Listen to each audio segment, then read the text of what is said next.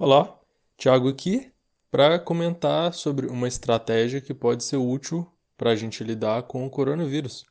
Eu já comentei sobre ansiedade, como lidar com ansiedade, estresse, são problemas graves. E eu vou comentar algo que eu acabei de ouvir, que pode ser útil. E quando eu falo estratégia psicológica, eu tenho que relembrar que corpo e mente são uma coisa só, estão interligados. É, porque trazer isso para o mundo concreto acho que facilita. Então, estou sempre batendo nessa mesma tecla de novo, porque às vezes você pensa, ah, como que eu vou lidar com, com uma coisa psicológica afeta o corpo? Porque é corpo. É o seu cérebro, a mente é o seu cérebro em funcionamento. É o que o seu cérebro faz. Então, isso te ajuda a pensar, a entender que o que você pensa, o que você sente, as experiências que você tem, isso tudo afeta seu corpo e o, que, o seu corpo afeta o que você pensa também. Então, pensa nisso como uma coisa só. Tava. Na verdade, eu vou começar falando de uma área da psicologia que chama psicologia positiva. Não sei se você já ouviu. Mas o nome, a princípio, gera um certo preconceito. Eu também já tive, que é ah, coisa positiva, isso é autoajuda barata. Que coisa é essa? Que, que negócio estranho é esse? É, bater palma pro sol ou coisa assim, esperando que tudo vai mudar. Não é tão simples. A psicologia positiva, por mais contraintuitivo que pareça, ela tem muito fundamento empírico. Eu estava ouvindo uh, uma conversa com o Martin Seligman, que foi um dos, dos, grandes fundadores desse movimento da psicologia positiva, que lida com a parte positiva no sentido na parte do bem-estar. A psicologia historicamente foi muito associada com doença. Então, na cabeça de muita gente é só isso. Ah, a psicologia é para tratar doença mental, tratar, tratar problema. Mas não é só. A psicologia positiva é um bom exemplo de como ela também serve para lidar com quem já está bem, ou com quem não está tão bem, mas pode melhorar e pode se desenvolver. É, é uma psicologia voltada para o bem-estar. E o Martin Seligman comentou de uns experimentos na década passada envolvendo vírus envolvendo também tipos de coronavírus. E é, a pesquisa envolvia entender como que ah, havia uma relação entre resposta imunológica e aspectos psicológicos. Eles testaram com vários vírus e, e eles viram que ah, tinha um componente psicológico, um aspecto psicológico, que contribuía para as pessoas serem menos afetadas fi fisiologicamente pelo vírus se recuperarem mais rápido. E esse aspecto era a. E, só para mencionar, não, não se baseou somente em autorrelato. Se baseou em medição de muco, de quantidade de muco. Eu sei que é nojento, mas é pelo bem da ciência. Eles viram que as pessoas que tinham esse aspecto psicológico, elas se recuperavam mais rápido. É, isso facilitava o sistema imunológico delas. E esse aspecto era a diversão. É, parece simples, né? É, é, de certa forma é simples. Porque o, o Seligman até dá exemplos. Que é você brincar com um filhotinho, você ouvir música, você conversar com os amigos. A diversão está intimamente relacionada com proteção imunológica. E, e, e lembro novamente da, da concretude do que eu estou falando. Igual você, você sempre deve ouvir. Estresse causa gastrite, causa úlcera. Porque estresse ajuda, é, gera liberação de cortisol, e cortisol gera efeito no sistema gastrointestinal. Enfim, é, é todo um sistema complexo que está por, tá por trás disso. Mas só para você. para a gente trazer isso, esse assunto um pouco para a terra, ficar com o pé no chão. Não achar que são coisas desligadas, são coisas muito interligadas. A ideia era essa, de que a diversão pode auxiliar, pode ser uma boa. E é bom mencionar isso também porque muita gente está se sentindo pressionada também para ser muito produtivo durante essa época. E não tem problema a pessoa querer ser produtiva, mas o problema é quando ela não quer ou ela não consegue e ela sente essa pressão. Isso piora a situação.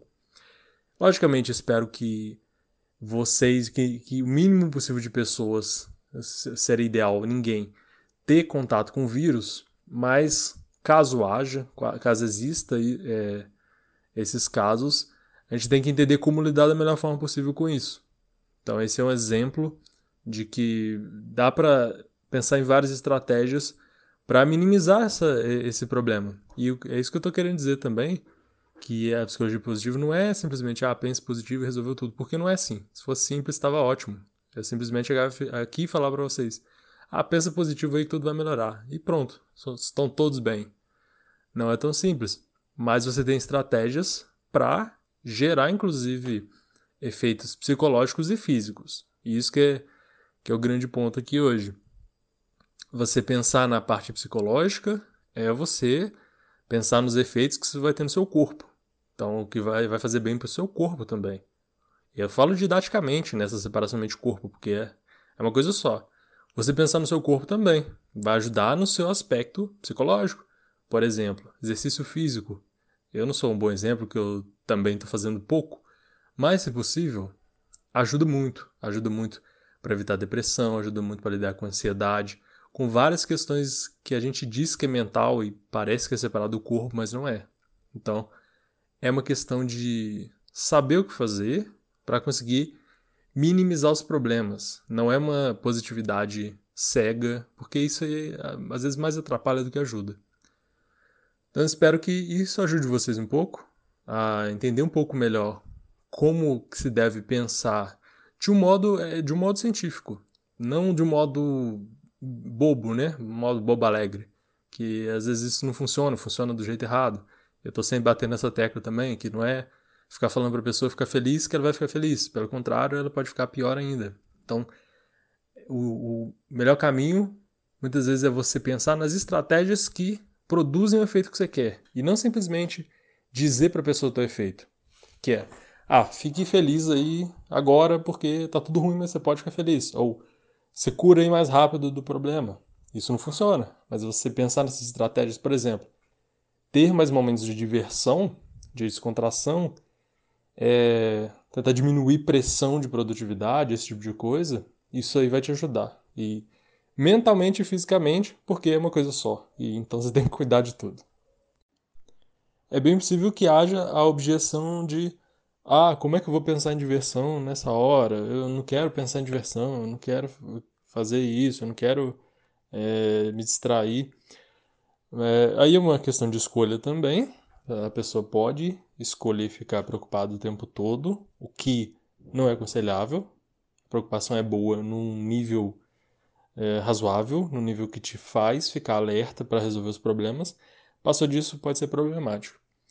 Mas um outro aspecto que eu tenho observado, e é um, é um princípio também psicológico que eu tenho visto esses tempos, é que muitas vezes o efeito vem depois de você fazer algo. Então a sua cabeça muda depois que você começa a fazer alguma coisa. Por exemplo, para depressão, tem um tipo de técnica chamado, chamada ativação comportamental, que é mover seu corpo mesmo sem vontade. Na depressão, a pessoa não tem vontade de sair da cama muitas vezes, não quer fazer nada, não tem prazer em nada, não tem vontade. Então, se ela esperar a vontade de fazer, ela não vai fazer. Então, muitas vezes, a vontade vem depois que ela começa a fazer. E você pode ver isso acontecendo em vários outros aspectos. Comigo, eu vejo muito isso. Um monte de coisa eu não tenho vontade de fazer. Mas depois que eu começo a fazer, muitas vezes vem a ter muita vontade. Às vezes eu nem quero parar. Viro, fico um negócio obcecado mesmo. Isso pode se aplicar também na diversão. Se você pensar racionalmente no, no seguinte sentido: eu preciso me preocupar demais? Ou eu já estou fazendo o possível para resolver os problemas, para lidar com a situação? Beleza. Ficar preocupado o tempo todo, sem necessidade, se isso não ajuda a resolver o problema, não ajuda em nada, não faz sentir melhor, não ajuda ninguém, não, não é muito bom, né? Não, não vejo muito benefício nisso. Então você pode decidir se distrair, mesmo sem a vontade de se divertir. Você pode ficar tá com a cabeça a mil pensando: ah, não, não quero diversão, não quero diversão, estou preocupado, tô, tô com medo. Mas faz. Planeja algo e faz. Planeja um tipo de diversão, seja brincar com, com gatinho, seria uma coisa que me, é uma coisa que me deixa muito bem. Eu vejo gato na rua, fico meio doido já, eu gosto muito de gato. Até se não tem animal, é, ver vídeo de lontra na internet. Você pode, pode, eu vou até mandar link para vocês, se vocês quiserem. Tem vários canais de lontras que o pessoal cuida como bichinho de estimação. E elas são muito bonitinhas. Dá, dá, a reação é incrível, assim, de você ver bichinho fofinho. É, se, seu humor melhora rapidamente. Pode nem, nem todo mundo pode gostar de bichinho fofinho, tudo bem. Pode fazer outras coisas, pode ouvir música, como eu falei, cozinhar, jardinagem, sei lá. Isso aí você pode adequar. Mas o princípio é decida se você quer se divertir, se acha que isso vai te fazer bem, e faça. Mesmo que você não tenha a vontade. Tipo, ah, eu não quero ir para jardinagem agora, não quero ver vídeo de bichinho fofinho. Faz o experimento. Vai lá, faz o que você acha que pode te divertir, o que já te divertiu no passado, e faz por algumas horas. Isso aí tenta, pelo menos, fazer a experiência e ver o resultado. E ver como é que isso te modificou. Como que modificou a sua cabeça, a sua experiência, o que, que você estava sentindo. Inclusive, me dá um feedback se você fizer o experimento. Você pode me mandar mensagem lá no Instagram, pode me mandar comentário em algum lugar, pode me mandar e-mail, vai lá no universodapsicologia.com barra contato, tem um formulário de contato, você pode mandar. E, enfim, você pode falar comigo de diversas formas e me conta se isso foi útil para você, o que, você achou disso. E, enfim, é bom saber que estou ajudando na prática algumas pessoas.